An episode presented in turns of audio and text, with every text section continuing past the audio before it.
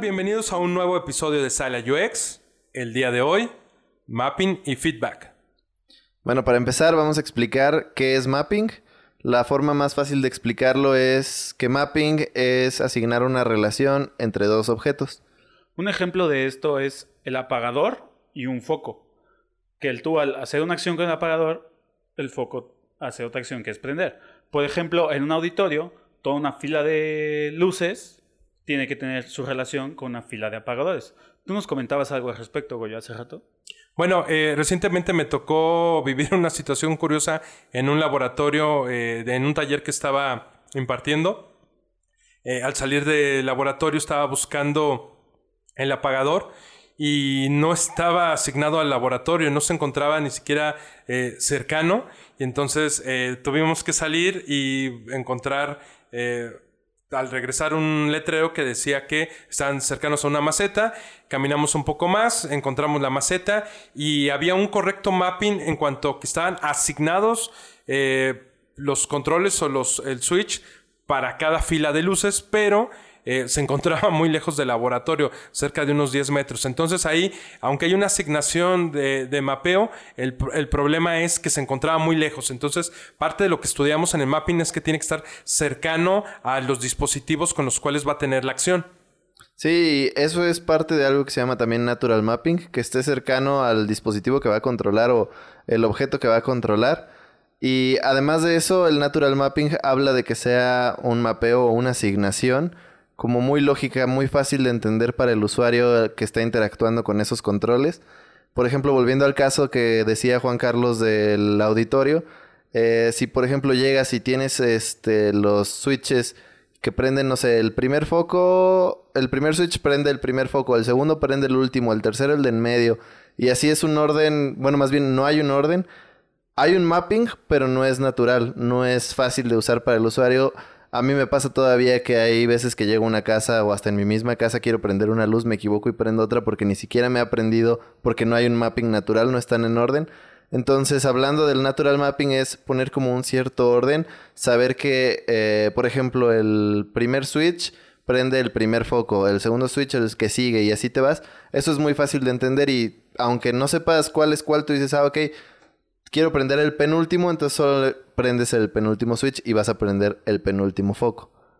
A veces estas situaciones se presentan cuando, por ejemplo, en una habitación tienes luces unidas a un ventilador o a un abanico y, no te lo has aprendido y das siempre en el primer botón y lo que hace es prender eh, las luces y lo que estabas buscando era que prendiera el ventilador.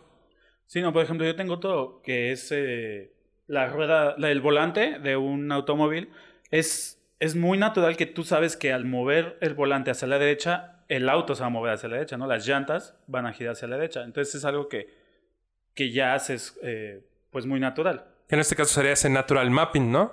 Así es. Y bueno, eso es como hablando más de productos o objetos físicos. Quiero pasar un poquito a la parte digital. Eh, un buen ejemplo de esto es, bueno, más bien estuve leyendo y algo que me gustó mucho es que, por ejemplo, una seña que hacemos todos regularmente cuando queremos decirle a alguien sube el volumen o baja el volumen o sube algo o bájalo, con la mano decimos como hacemos un movimiento hacia arriba o un movimiento hacia abajo si, que, si queremos que baje. Y esto nos hace entender que arriba siempre es más y abajo es menos, al menos en... La cultura occidental. Exacto. Y hablando de eso, también podemos decir que están en un eje como vertical, o sea, si la mano va hacia arriba o hacia abajo, es un eje vertical. Entonces, si esto lo traducimos a una interfaz, por ejemplo, al control center de iOS, donde tú deslizas desde abajo de la pantalla hacia arriba y te sale ahí como todo el panel de control, y puedes subir y bajar el volumen o subir y bajar el brillo, estos están en forma vertical. Entonces, eso es un mapping mucho más natural que ayuda a que las personas lo puedan entender sin siquiera pensarlo, solo lo ven y saben cómo se va a usar.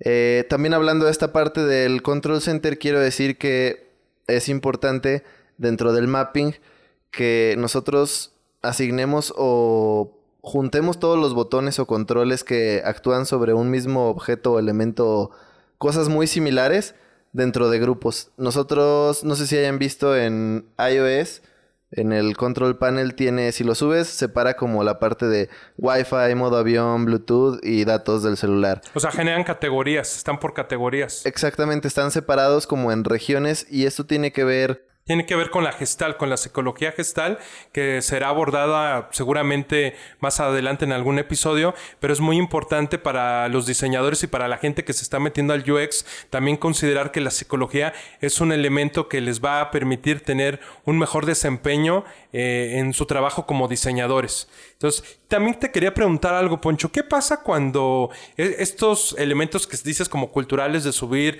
el volumen que se encuentra en este eje vertical, qué pasa cuando hay un eje horizontal, como en el caso de YouTube? Igual es común por las convenciones, por lo que conocemos, sabemos que a la izquierda igual es menos y a la derecha es más, pero no es tan fácil de interpretar como cuando está en un eje vertical. Sigue siendo quizá natural mapping, pero no es tan natural como cuando lo pones de forma vertical. No oh, es tanta la gente que te dice menos hacia la izquierda y más hacia la derecha. Entonces, tú ya por el uso de las plataformas, dispositivos que normalmente tienes, sabes que hacia la izquierda va a ser menos y hacia la derecha va a ser más. Pero fuera del contexto de lo que tienes ahí, es más fuerte el decir hacia arriba es más y hacia abajo es menos. Yo siento que en ese eh, eh, eje horizontal queda más lo que es relacionado como con el tiempo, ¿no? Cuando haces la seña como hacia la izquierda es como menor tiempo y cuando la haces hacia la derecha es mayor tiempo. Supongamos en un video o algo así, si le quieres adelantar es hacia la izquierda. Como en una línea de tiempo, sí, eh, de un orden como cronológico. Sí, tienes razón, como si fuera una línea de tiempo. Sí, y el ejemplo es cuando dices más atrás, haces la mano como apuntando hacia la izquierda y más adelante lo haces el gesto como hacia la derecha. Repetimos que esto en la cultura occidental. Así eh, es. Habrá que, sería interesante si alguien conoce casos de, culturas como la japonesa o algunas árabes, pues saber cómo, se desempeñan eh, en este tipo de eh, diseños. Y bien, chicos, ¿les parece bien que entremos a conocer un poquito de lo que trata el llamado feedback o retroalimentación? Sí, ¿qué es feedback, no? Primero que nada, este feedback es la respuesta que hay hacia una acción. ¿Y cómo se pueden dar estas respuestas? ¿Qué maneras tiene el usuario de entender cuáles son las respuestas a las acciones? Pues pueden ser visuales, auditivas, este, hasta con olores, eh, dependiendo de la situación. Sí. Eh, de cualquier forma, hay muchas formas de dar feedback. La más común y hablando de cosas digitales es va a ser con sonidos o de forma visual, con elementos visuales, colores, eh, animaciones, todo eso. Un ejemplo puede ser como cuando tú das clic en una página o cuando haces una acción, que el mouse cambia como a cargando o también la pestaña se ve como el icono de cargando, ¿no?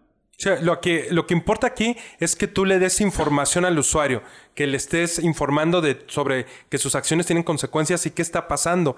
Em, un ejemplo que quería abordar es las famosas palomitas de visto en WhatsApp. ¿Se puede considerar que eso es feedback? Sí, de hecho no solo son las dos palomitas o así, es desde que tú mandas un mensaje, tú, por ejemplo, en un SMS, antes no sabías eso, tú mandabas de los celulares viejitos un mensaje y ahí te aparecía como que se envió, pero luego te decían, no me llegó muchas cosas, pero tú dices, pues sí, te lo mandé.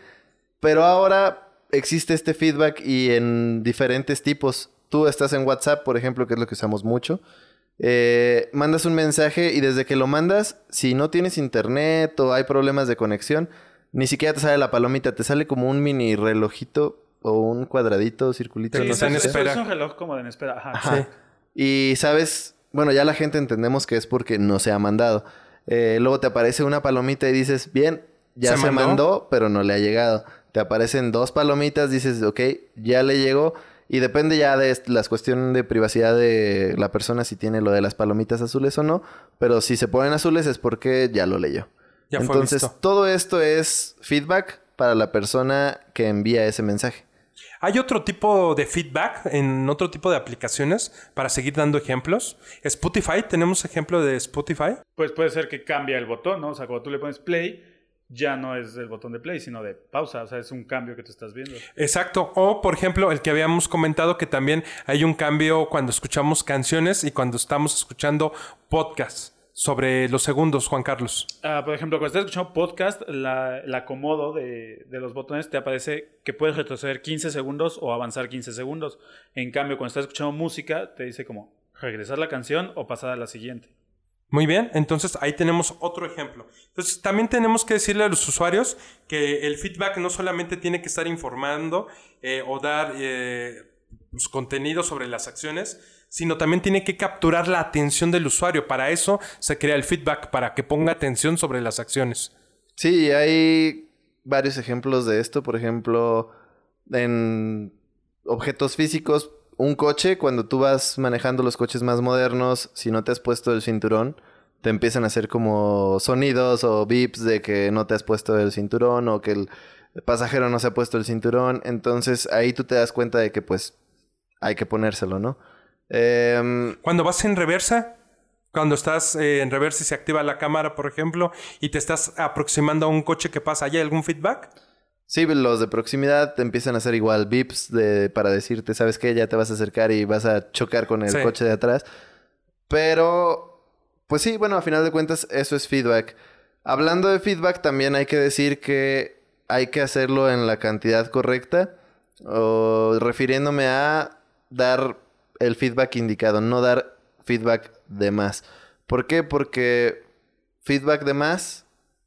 O de emergencia. Puede, llegar a ser más molesto que haya feedback de más o distractivo. Bueno, sí, puede generar mayor distracción. O que distraiga más eh, o que sea más molesto que haya poco o, nada de feedback, ¿no? Si, por ejemplo, en una situación de emergencia hay una alarma que está como muy fuerte, muy constante, no te deja concentrar como en la acción que quieres realizar. o sea, eh, eh, esto que dices, Juan Carlos, es el ejemplo clásico de las películas de acción, cuando el protagonista tiene que desarmar una bomba y está sonando constantemente, o sea, cada segundo es, es ruido excesivo, entonces, ¿cómo se puede concentrar para cortar los cables, no? Sobre todo esto pasa con los feedbacks de emergencia. Sí, claro. Sí, como dicen, causa problemas de concentración, pero otro problema grande que hay con los feedbacks excesivos es que terminas ignorándolos. Y esto, por ejemplo, en las notificaciones, y a mí me pasa, si de repente me empiezan a llegar muchas notificaciones y el celular me está diciendo, ¿sabes qué? Tienes tantas notificaciones de tantas personas que te están hablando o de tantas aplicaciones que tienes, que Twitter, que Facebook, todo hay notificaciones. Todo eso es feedback y es tanto que a veces terminas por ignorarlo y en eso se me puede pasar, no sé, un WhatsApp de una persona importante que me dice, oye, este te veo a tal hora o sabes qué, eh, me urge que me marques o cualquier cosa así, lo vas a ignorar porque por el exceso de feedback decides ya no como ponerle atención a ese. A ver, les quiero contar que Juan Carlos y Poncho eh, tienen Xiaomi Van y, eh, este dispositivo les permite a ustedes recibir las notificaciones. ¿Cuál es su experiencia sobre este tipo de feedback que les da el Xiaomi Van? ¿Es constante? Este, ¿Les llega mucho? ¿Cómo las están ignorando? O sea, tú puedes programarlo, ¿no? Tú sabes como qué aplicaciones puedes que te lleguen como al, a la pulsera.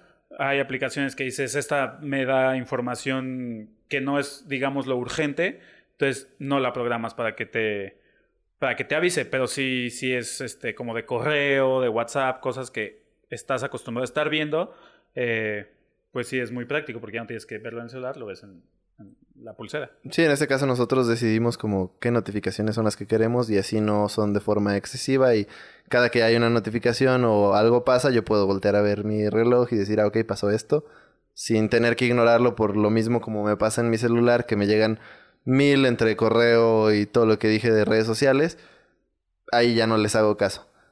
Otro problema que hay con feedback, no se puede decir que es exceso de feedback, pero es como un feedback, uh, digámoslo, que son iguales, que quieres como, no sé, supongamos un coche que te quiere avisar que no tienes gasolina o que te falta aceite o cualquier cosa, son feedbacks diferentes para especificarte qué es lo que está sucediendo. Porque imagínense que fuera igual, no sabrías cuál es el problema. Sí, eso es muy común cuando son productos que no se les quiere invertir mucho ni siquiera se pensó como esta parte del feedback. Eh, productos también muchas veces más baratos que tienen como un VIP, ¿no? De... Clásico, predeterminado, y entonces obedece a un patrón, no está como diferenciado de otros productos. Sí, muchas veces es común que dices, ah, ¿qué fue lo que sonó? quién sabe. No sabes si fue el microondas, la lavadora eh, o algún otro dispositivo. Sí, ese es otro problema muy común que por no querer invertir en el feedback termina siendo más confuso. Aunque sea muy sencillo, termina siendo más confuso porque o no se escucha o no sabes qué fue lo que hizo ese sonido o qué significa ese sonido. Porque hay veces que te dicen, bueno, todo el feedback de este producto va a ser con este VIP, de esta mini bocinita. Y si es un VIP cortito, significa esto. Si son dos VIPs, significa esto otro. Y te haces bolas, ya ni sabes cuántas veces sonó, o qué significa, o nada. Lo vuelve más complejo y algo que tenía que ser simple se vuelve una tarea más difícil. Así es. Me gustaría también agregar un ejemplo más digital también. Feedback. Bueno, todo esto porque pues la mayoría de personas quieren escuchar esto, creo yo. Pero feedback que podemos ver cuando estamos desarrollando algún producto o así, es muy común que haya pantallas como de login o sign up o todo eso y por ejemplo tú te registras. También hablamos de esto en la parte de diseñar para el error, no sé si lo recuerdan. Sí, claro, te registras y cometes un error en el formulario. Ahí tiene que haber feedback. Si te equivocas, te tienen que decir te equivocaste. Porque si solamente recarga la página o la aplicación o lo que estés haciendo, la pantalla recarga y no sabes qué pasó, dices a lo mejor no tengo internet, a lo mejor puse el usuario mal o la contraseña mal. Lo empiezas a pensar, pero no te dicen, ¿sabes qué? Tuviste este error y es más fácil que lo corrijas. Ese es feedback. Ahí le estás indicando que tuvo un error. O le puedes decir, ¿sabes qué? No tenemos conexión. Entonces el usuario puede decir, ah, sí es cierto, no estoy en el Wi-Fi o no traigo mis datos prendidos. Todo eso es feedback que termina ayudando al usuario. Los avisos de comprobación, ¿no? Si haces una transacción que te dice transacción exitosa o transacción fallida debido a esto. Eh, Sí, o en las búsquedas también es muy común que en algunas páginas, sobre todo más viejas, o si tienes una conexión más lenta a internet, buscas algo y antes o era más común que se quedaba la pantalla en blanco. Parecía que no sucedía nada. Ajá, no había feedback, entonces tú empezabas a recargar y lo que estaba pasando es de que sí estaba buscando una y otra y otra vez cada que recargabas, solo tenías que esperar un poco más. Para eso salieron los como loaders o, o preloaders que les llaman, que te dicen como cargando o en un momento aparece tu información. O... También esto es muy común cuando entras a una aplicación que empieza a cargar y te aparece como el signito de que está cargando y dices, ok, me voy a esperar. No es de que mi aplicación se haya trabado o algo así, pero esto lo sé por ese feedback que me está diciendo, ¿sabes qué? Tienes que esperarte tantito más. Y algunas empresas lo aprovecharon más porque encontraron que eh, podía ser una buena oportunidad para mostrar un pequeño tutorial, por ejemplo, cuando descargas un software, irte explicando qué características tiene ese mismo software o qué pueden hacer dentro de, de la aplicación y está cargando. Entonces, eh, se puede aprovechar también perfectamente. Muy bien, eh, damos por terminado este episodio. También eh, hemos de decirles que nos encontramos en las redes sociales. ¿En cuáles nos encontramos? En Facebook y Twitter como Sala UX Podcast y en Instagram como Sala UX. cualquier duda, pregunta, eh, recomendación sobre algún tema que hablemos, pueden hacérnoslo llegar por cualquiera de esos tres medios. Si algún otro ejemplo que ustedes hayan vivido de feedback o mapping, también nos gustaría escucharlo. Pero bueno, nos vemos en el siguiente episodio. Bye bye. Hasta luego.